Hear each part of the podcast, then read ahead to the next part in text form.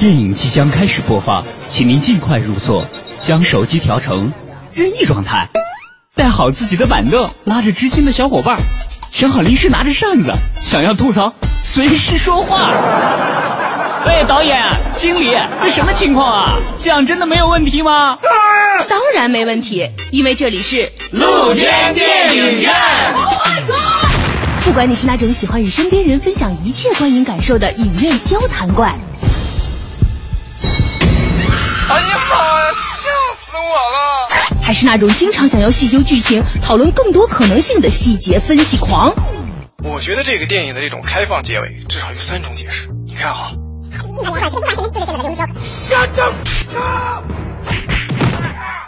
又或者你是那种想要去看电影，但是不知道哪些好看的呆萌天真系。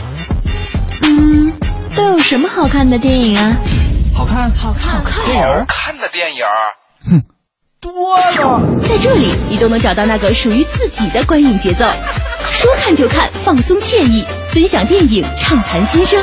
露天电影院，我们不仅给你带来好看的电影，更会向你展示电影背后更多精彩的故事。凡尘工作室电影派第三季露天电影院现在正式播出。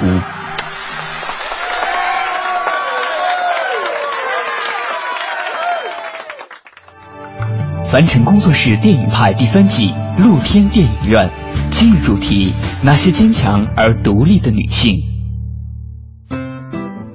听众朋友们，大家好，欢迎您收听今天的露天电影院，我是张远远。首先还是先欢迎一下来到节目中的嘉宾。大家好，我是李密。李密，中央民族大学历史学学士，主修博物馆学、文化人类学、艺术人类学，苏富比艺术学院研究生，曾于国内顶尖拍卖行市场部工作，曾任国际最大酒店建筑设计事务所 HBA 艺术品顾问。大家好，我是费力。费力。Weekend Movie Club 创办人之一，金鱼放映室组织者，广告媒介工作者，一个钟情港片与港乐，游走于现实与梦境之间的伪文艺青年。很多人觉得，就是坚强而独立的女性是一个夸赞别人的时候是一个非常美丽、带着力量的这么一种。夸奖词哈，但是今天我们就来一起看看，就是坚强而独立的女性，她们背后所背负的那些可能你想象不到的重担。没有，我觉得就是其实，在这么长时间，包括咱们之后要聊的一系列的片子，都是从二十世纪的一二十年代就开始了。但是真到现在，这世界作为一个你夸奖的对象，真的是一个坚强独立的女性，我相信她一定自她自己一定会非常高兴的。但是。在普遍的社会价值里面，这还不见得是一个被认可的一个女性应该有的社会身份。对，那我们今天先聊的第一步，我相信可能现在都让女性们很为之疯狂，而让男性们觉得为之痛心的一个品牌 ——香奈儿。哈，其实说到香奈儿的故事。那如果大家经常看电影的话，会知道有很多部他的故事从不同的角度讲述。对对。为什么你们两个人今天选择这部二零零九年，应该算年代算最近的一部吧？差不多算最近的一部。嗯，最近的应该也是一零年吧。最近的应该是。一零年还是对演那个天然美丽的那个演员演的，他应该是最最新的那个，可能在一零年一一年。对，反正在几部里面，这部算相对时间较近。对，其实我觉得这片子确实不太一样，但是沈闹的他感情挺传奇的吧，包括他塑造这么一个品牌很传奇。他的故事以前做音乐剧、做百老汇剧做过很多，Coco 在世的时候就一直被人演。但是电影好像都是至少两千年以后才有吧？是啊，其实基本要等到这个啊，对，等人去世了，就定性了。嗯，所以其实原因是不是也可以这样理解？就是超越那个时代，我们现在来看，都是一个非常伟大的女性，就超越了当时社会给女性的一个既定的基本属性的概念，就是你应该做的什么，你履你履行的社会职责应该是什么。我对任何品牌没有什么品牌的忠诚度，但是 就很客观的讲，现在咱们看可能反而觉得沈奈很复古，反而觉得他坚持了很多三四十年代，然后第二 collection 就是六七十年代，他坚持了很多很复古的元素，但是那个时候沈奈是一个特别前卫前卫的，就是那个裙子可以做成一个筒裙，可以做成在脚踝之上，那都是很不可思议的事情。但现在这个品牌形象，就大家要翻回去它一个历史。才能发现了，可能也是为什么沈闹是很多被用来拍成电影题材的，而不是其他的设计师。就因为他当时其实有那种很革新的那种。其实可以从很多个角度来聊香奈儿她的整个的人生经历，比如说从女性。我们今天说坚强独立的女性，那同时，如果说从设计师或者说品牌设计的角度，她绝对是算开创一个时代。她自己在香水也也有设计，然后服装设计也有设计，然后很多领域她都有设计。所以她做电影的 costume，她做电影服装的设计非常非常了不起。因为她三十年代，咱们刚闲聊的时候也是，三十年代是一堆。文学、艺术、文化类的或知识分子、哲学家、思想家们全都汇聚在整个在欧洲互相串联的一个时代。一个圈。对，而沈闹起家是一唱歌的呀，他是一个咖啡的歌手。对，是。他两个一辈子两个最重要的男人是他酒吧的客人，是他老主顾。其实我第一次就是在看其他关于写沈闹的片子的时候，我觉得。可能是因为演员的表演和故事的和电影的制作没有让这个沈闹的性格足以驾驭过男人的身份。我老觉得沈闹虽然是一个特别独立女性，但是她的起家还是靠男人。这部片子不太一样，就是他真的能驾驭拍他已经成功之后来驾驭一个艺术家，是这种两个人这种关系。但是他那个时候，他跟毕加索跟乱七八糟艺术家们都是特别好的朋友。他跟有几个非常著名的当时的先锋的电影的导演都是好朋友。他给电影做的服装设计非常了不起。三十年代有一片子可以推荐大家去找一找，这都是黑白电影史里面非常经典的一个片子了。那个翻译过来挺蹩脚的，叫在马里亚马德的最后一年。嗯。一个非常静态的电影，整个电影的速率是一样的，就是一帧一帧走的速率都是一样，没节奏的。然后那个导演是一个学剪辑出身，非常热爱绘画的一个人。整个片子的透视构图特别像摄影和绘画，里面的服装就是美的让你窒息，然后特别静，全是黑白，但是看起来又特别超现实，非常推荐大家去看一下。我不要看，因为听你说就是特别静，然后节奏都一样，我觉得我可能。但实在服装太美了，对我就看一下那个。剧画面太美了，对，画面非常美。对对对。后来的很多黑天鹅的设计，还有以后的沈奈自己的服装的设计里面，那部片子都是有非常重要的影响的。所以其实这也是为什么说香奈儿能成为我们今天来聊到这个独立而坚强的女性里面第一部。我觉得可能很多时候我们都说，好像一个人的气质，或者说你的整个的。气场啊，是来源于你的出身等各个方面的。但是以她的整个经历，她能建造起了一个时尚帝国的女性，我觉得。其实我觉得这个还是要归结于性格方面。嗯，Coco Chanel 她自己就是狮子座，反正我接触到的狮子座都会是比较的独立坚强，然后他们就有自己的那种独特的境界吧。他就不希望就是随波逐流，也不会去。跟随别人的意思去走，所以我觉得这也有原因。我觉得在里边，对我喜欢这片的点好像还跟他阐述的角度不太一样。他喜欢这个。感情讲述这样故事故事的方式，我喜欢的是这种他讲述感情的这种方式。你是喜欢音乐是吧？对，就是从美。我其实最早看这片子感觉不是特别深。那片子有一次我开着电脑在干事儿，但是另外一台电脑就在放这个片子，然后我突然意识到这个片子是一个可以听的。我我会听电影的习惯，有时候看过很多遍的片子，我还喜欢的我就没时间看，我就会放着我听。我发现那片子绝对是一个可以听的片子，因为那片子的音乐的制作是做，你看过《三十七度二》那个片子吗？叫《巴黎野玫瑰》，中文翻译成《三十七度二》，英国病人，天使之城，嗯，那个《City of Angels》。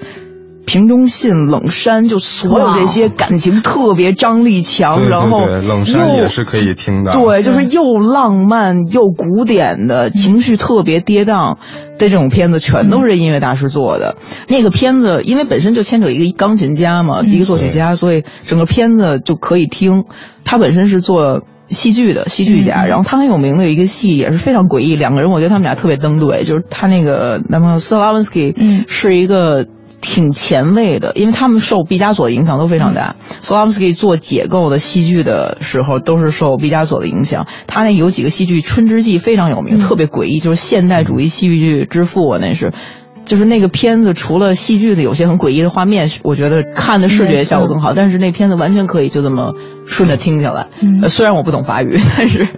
音乐可以连关联，张力都比较强，张力比较强，需要音乐表现力比较强，都会表现力很强。所以其实你俩就是把我们刚刚就是录节目之前三个人嗨嗨的聊的过程就默认过来了哈。就是菲利在聊今天这期节目的时候就说，最开始的一个产生一个最容易想到的问题，四部电影一般我们会记住的。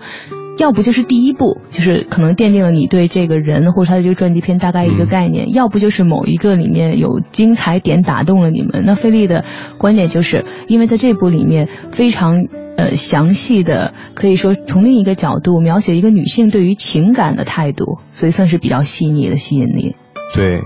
其实我觉得在这个片子里边，一方面我要先说的是这个作曲家，而不是 Coco Chanel，就是作曲家他。第一次被他吸引的时候，所以他才会到最后就 Coco 说，就是我那儿有一个在郊区有一个别墅，你就跟你的家人搬过来。然后碰巧作曲家的老婆也是病了，然后他们就搬过去了，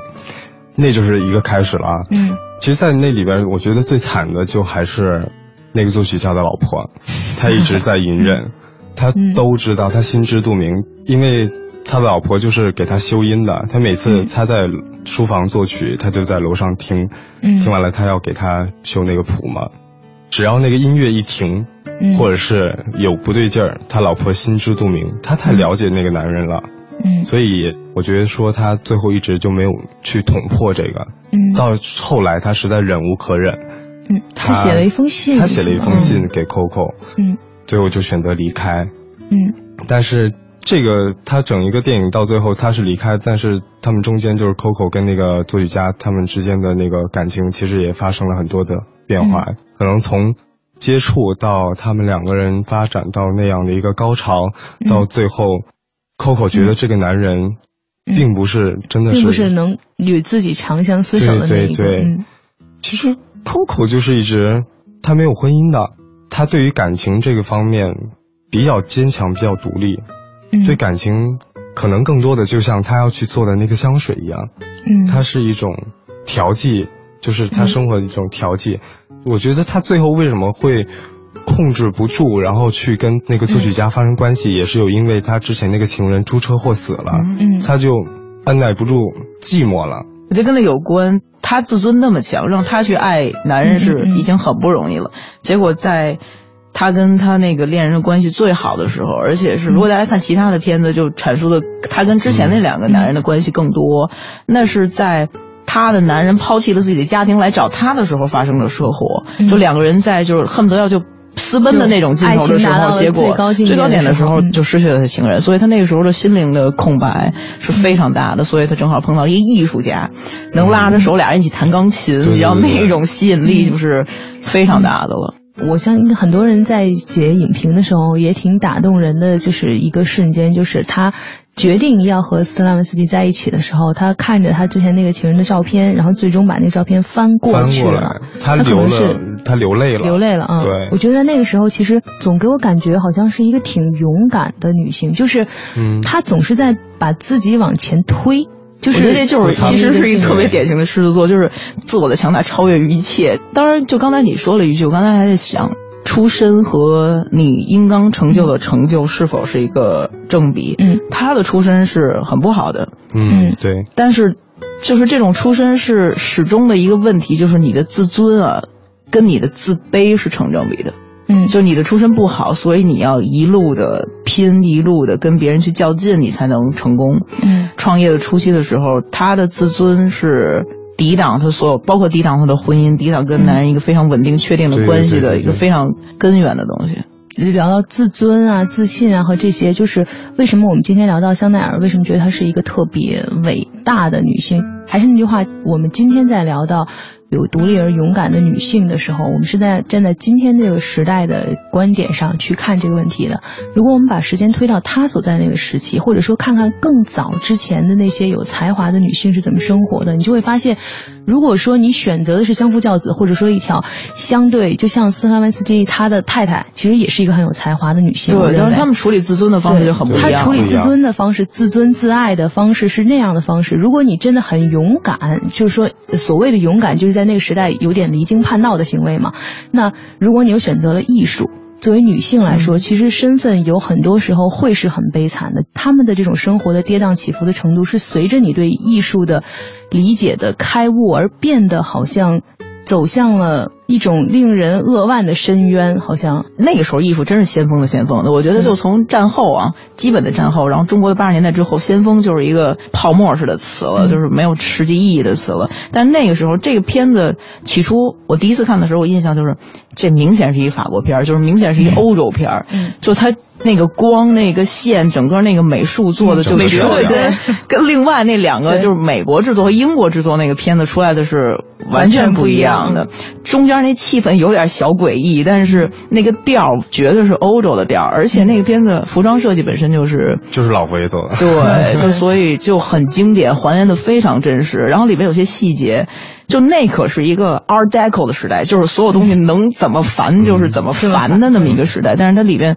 反而烘托了黑白的调，特别强烈的黑白灰的调，整个电影贯穿的。对，因为他就是要突出神奈神奈的这个人，他就是黑白。对，就像他们一家子刚搬进去的时候，那个女的，那个作曲家老婆就觉得很诡异，说你是不喜欢彩色是吗？嗯。然后他说我只喜欢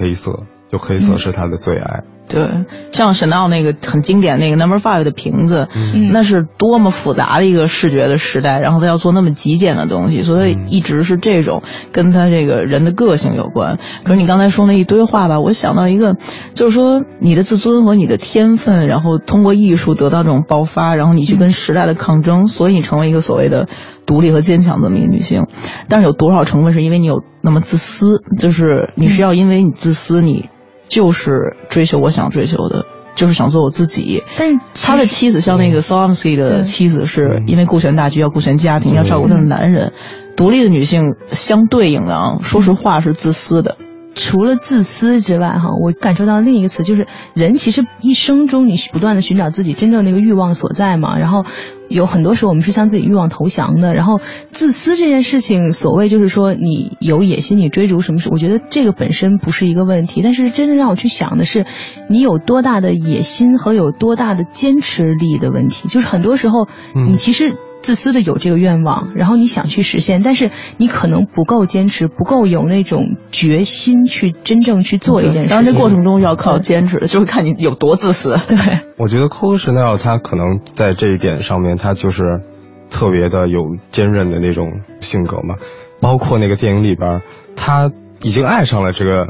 作曲家之后，但他还是。要离开几天，他要为了他的事业，嗯，所以那个 Number Five 那个香水就出来了。我觉得他到离开的那个时候，嗯，我觉得我不认为那个点是判断他爱上了那个过程。你还记得他当时就是去研制那个香水，他回来之后，他们两个人呃私会，然后斯特文斯基曾经跟他讲过，说我想和你共度一晚。他说的是也许。他说：“也许，然后终于有一天之后，他向斯拉文斯基他提出这个要求，就是说我们能不能共度一晚？然后他被拒绝了。我始终觉得好像让他决定是不是真的，就是说，也许是不是爱上了，要不要认真对待？我我总觉得是在他提出问题的那个时刻，可能在之前都是在试探的那种过程。所以这可能是男女性的角度不同，就爱是可以出入的。”然后咱们以前聊艺术作品，不是有 in and out of love，就是爱是可以随时出入的。你在这段你 fall in love，你进入爱的时候，你觉得你有多爱这人？你只有抽出来的时候，你才知道原来就是那么一个阶段性。o m s k y 对他来说是一个阶段，一个非常阶段性。我觉得跟他之前两个持续非常时间，而且就是分分离离的那种爱的程度，那种爱还不太一样。他是一个特殊的生活境遇下的一个进入到爱的一段状况，挺必然的要离开的。话说，其实我这点上也有一个问题哈，你说为什么会选择他这一段情史呢？比如说。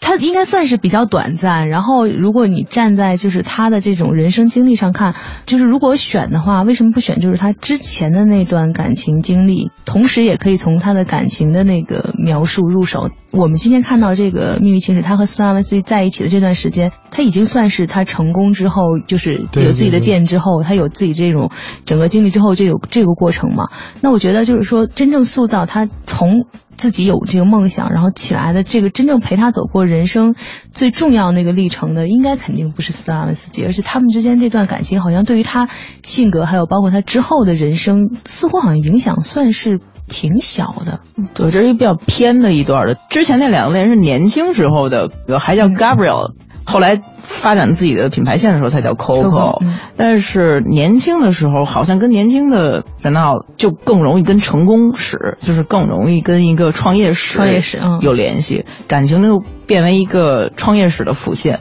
就这些男人成为他变为一个商业奇才，加上都是他灵感来源，对，是他灵感来源和他的辅助，对。从女性的角度上来讲，哈，其实如果你是一个有才华的女性的话，就是说。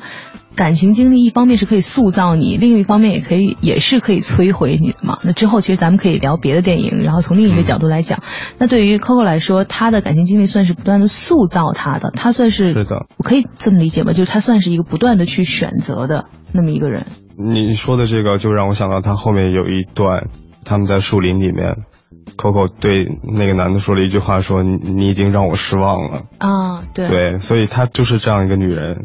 就是菲利说的，你说狮子座也好，或者说你的性格也好，就塑造一个人之所以能够成为一个这个整个品牌帝国最后那种灵魂核心人物的，就是他总知道什么是对于他来说是对，他总是去不断的去拿的一个人。对，他是一个 taker，说实话是一个自我中心的人。你想，无论是他的设计还是他的感情，他都是把别人往下拽，他交往的人都是。比他阶层要恨不得高三个台阶的人，然后他把人家往下拽，然后他设计的服装在那个时代都是很高级的穷相，就是 明明是只有穷人才会那么穿衣服，就是女人没衣服的时候才会穿男人的衣服，就是他把高级时尚往下拽，结果可能因为就是这时代整个大的时代在变，就女性独立意识是整个的一个大的时代的趋势，所以他踩着这个趋势，然后作为其中的一个案例。它跟文化的这潮流是一个结合的，所以它成功了。但实际上，我觉得整个历史都是在往下拽男权，在往下拽所谓的压迫女性的意识，所以它只不过是一个文化大潮的一个案例。菲利在聊这一期节目之前也说到，挺打动他的一点就是说，作为一个男性受众哈，我没想到你会特别关注，就是说在同一部电影里面，两个同一个时代当中不同的女性角色的这么一个定位。你看，其实斯拉文斯基他的太太就是一个，我认为应该是那个时代的。典型的女性的美德的标准吧，对，同时又有自己的能力。其实一定程度上，斯哈文斯基离不开他的太太，也是因为自己在创作过程中，其实他都不是典型那种只能相夫教子的这种太太。这两个人生活在一起的，对他们生活、创作什么都是在一起的。然后在与此同时，我觉得他太太那个眼神总让我觉得。特别的特别的温驯，然后总是好像等待你去给他一个决定的。但是 Coco 里面那种他人物塑造就会给你感觉，真的好像总有点那种野兽的样子，就是我不断的去争取我要的东西，然后不去想太多。可能是在这种女性在不同的时代里面，什么能够让你真正站出来？你如果逆流了，逆流而上了，你可能就成功了。就是对，更多的是死在逆流而上的过程中，可能还有其他的人物，只不过咱们不知道而已。对，他是一个有个性、有魅力的人，他身边全是艺术家和知识分子喜欢他，但是主流社会里他绝对不是漂亮的类型。她长得就非常硬朗气场这个东西，对，她是有气场的，确实是她吸引知识分子那种类型的女人。有些东西是真是命这天生带来的，你没办法。她就是黑头发，她就是长得平胸，然后没个女人样，就是她本身只有这种身材的人才会主动去穿男装，所以就是这有些东西是必然的。但是我们喜欢这电影，我觉得演员传达的比较准，那几个片子里面好像相对稚嫩一点是，还是那气场，就是那气场。您正在收听的是凡尘工作室电影派第三季露天电影院，精彩正在继续，在继续。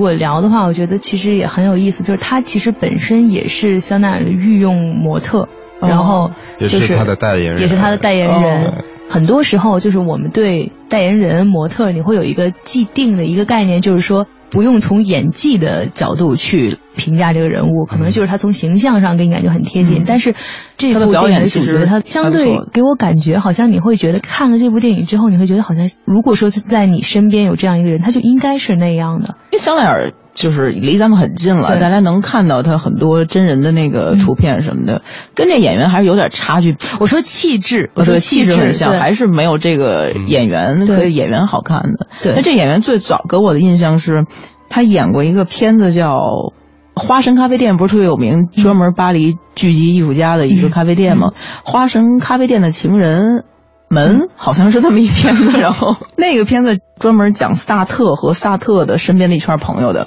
然后这个女主角演了萨特的情人和萨特的妻子，当然她最终烘托的是这个，其中这女性的戏份是挺强的，她塑造那个形象。那个西蒙波夫啊是萨特的恋人，他这个演员专门能驾驭这种类型的形象。西蒙波夫啊是一个写过《第二性》这本书，大家去查一下，或者是学哲学或者学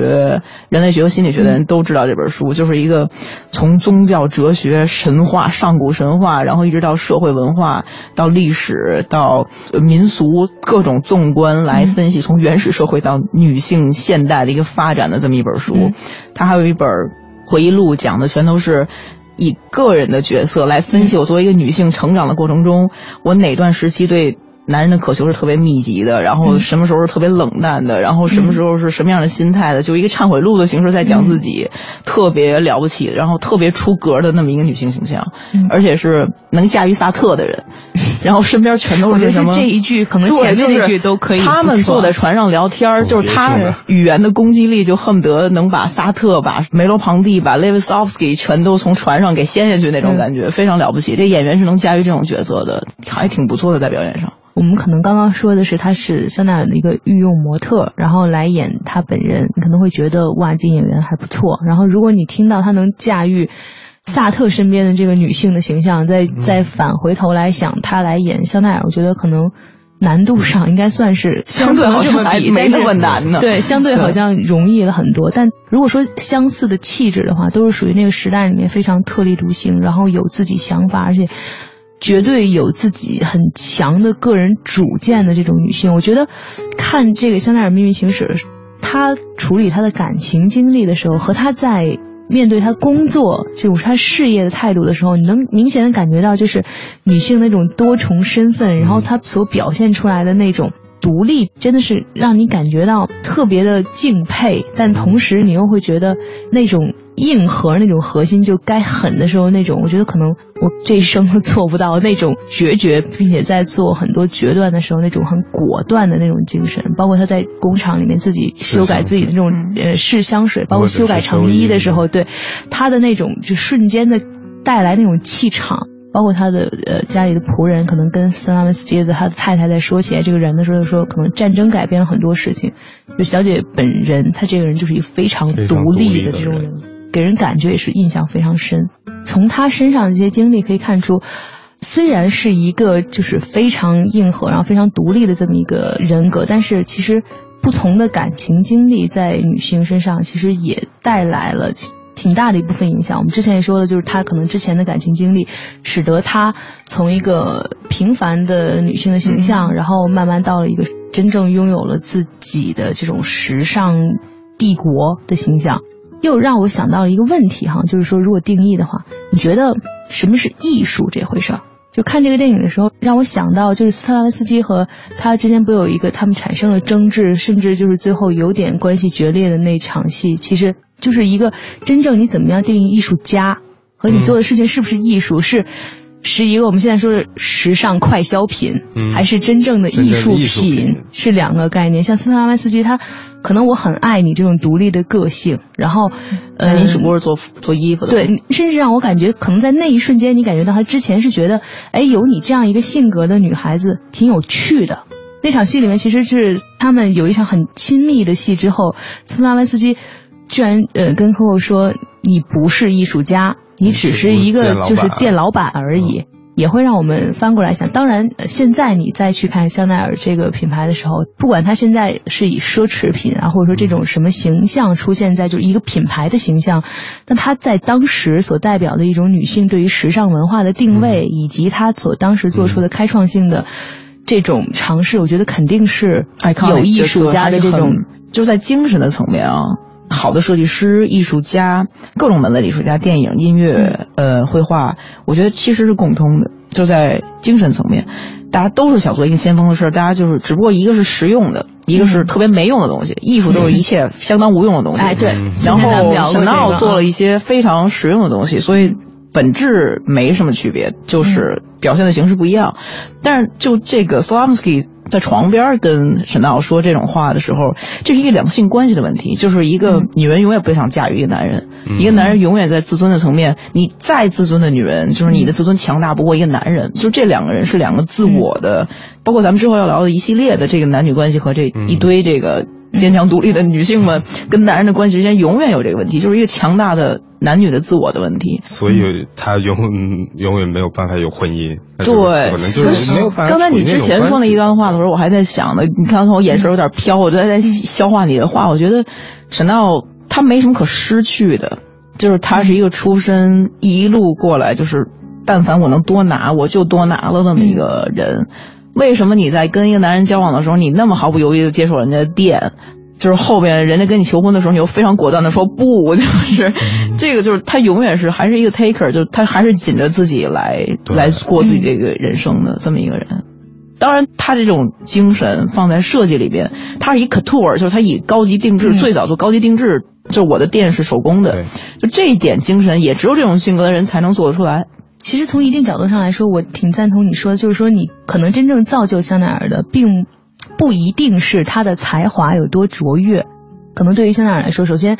没有什么可失去的。然后呢，我又有那么一些就是我自己的想法，然后我又有我一个相对独立强大的人格，然后同时又遇到了机遇。所以能够一步一步的成为一个，你可以说是塑造了一整个时尚帝国也。好，我相信可能很多时候，包括这个人的性格的塑造，也是在之后的一路上自己为自己不断强化的一种人格的形象吧，也好。我觉得可能就像你们刚刚说，你在一个时段之后，从那时候起我就叫 Coco 了，可能你也有一种就是不断强化、重新塑造自己，就是这一辈子都是。按照我自己对自己的要求，我的野心来走的，就他是一个非常有设计，对自己人生非常有设计。他在南部要开一个店，他在哪个城市要开一个店，他就按照自己想象去走，中间的帮助他都吸取了，然后中间的障碍他都排除了。嗯，这个放在感情上面，那定然坚强独立的女性，这辈子感情生活都不会太顺，就是因为感情上给予的永远不是一个单方的东西。嗯。尤其艺术家是相当脆弱的一帮人，他要找一个艺术家的话，又同时又得减弱自我，还得照顾一个更脆弱的心灵，就是这是一个很难平衡的一个事。我觉得照顾更脆弱的心灵这件事情本身没问题，但是对于他来说，减弱自我这回事儿可能是最大的一个问题。我感觉哈，他可能不会那么在意，就是说你是不是艺术家这回事儿。我觉得可能真正。刺痛他的是，就是你就是一个店老板，就真正这句话，就是我在做的事情，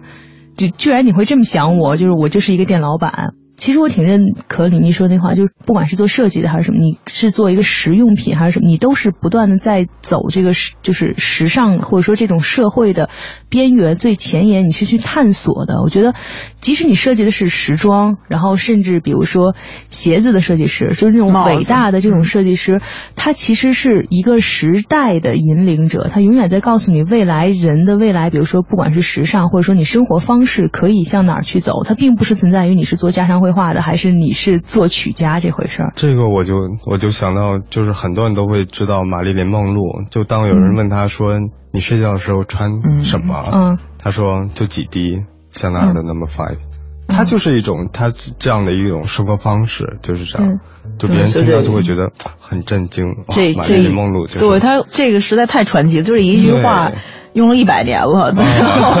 真的就是这个还能再传一百年、二百年没问题，就是太经典了。这个产品我觉得是经久不衰，它会一直，只要香奈儿在，它就还在。对，大家就迷恋这种传奇性的人，嗯，扑朔迷离这种话，大家迷恋这个。可是某种程度，如果你接触艺术家更多的，就是你会更了解，就是 Solovsky 的那种心态。你想他做的戏剧，他是玩什么题材？他是专门讲各种禁忌的，就在他的精神世界的层面，那真的就是一开衣服店的，就是两个人不是在一个层面的。所以在这个电影一开始，他非常紧张，希望自己的这个作品能获得大家的认可，但没想到出现了那么一个可以说是大逆转，就没有人能认可。所以很多时候。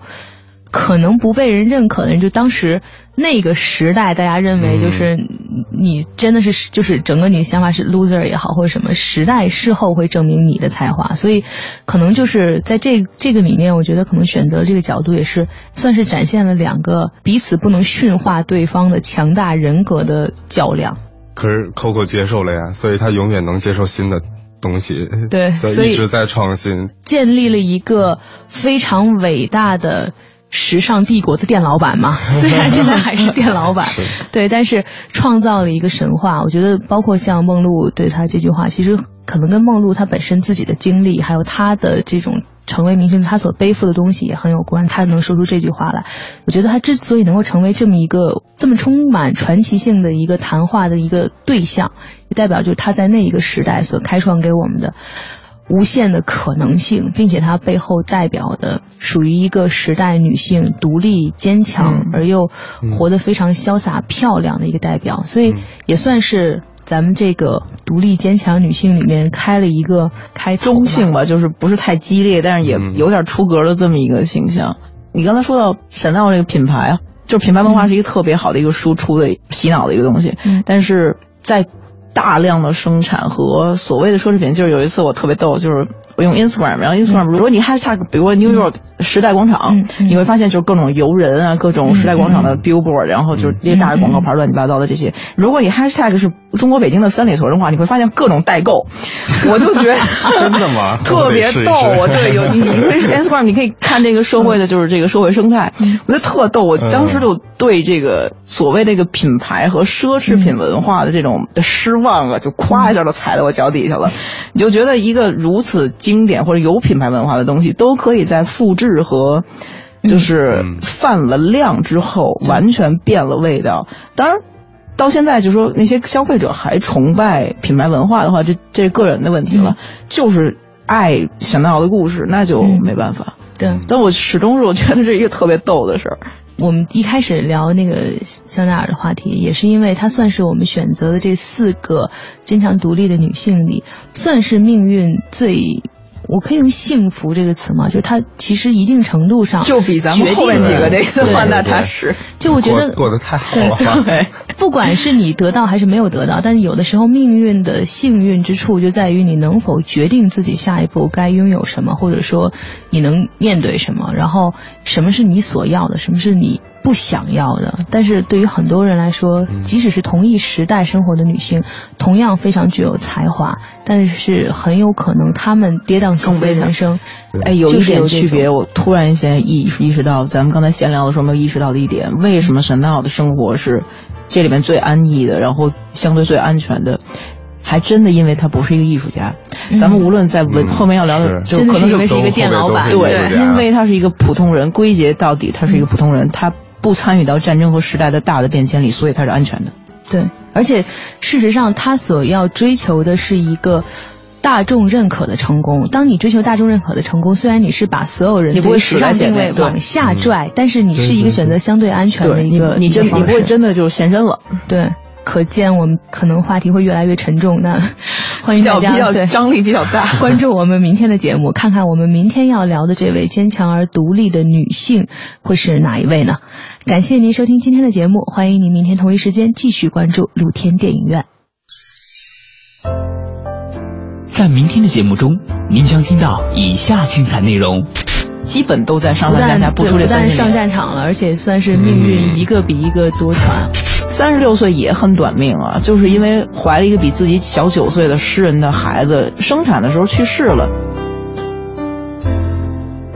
凡尘工作室电影派第三季露天电影院，总策划王小晨，执行策划张宇远，制作人马素双。本节目新浪官方微博请搜索凡尘工作室。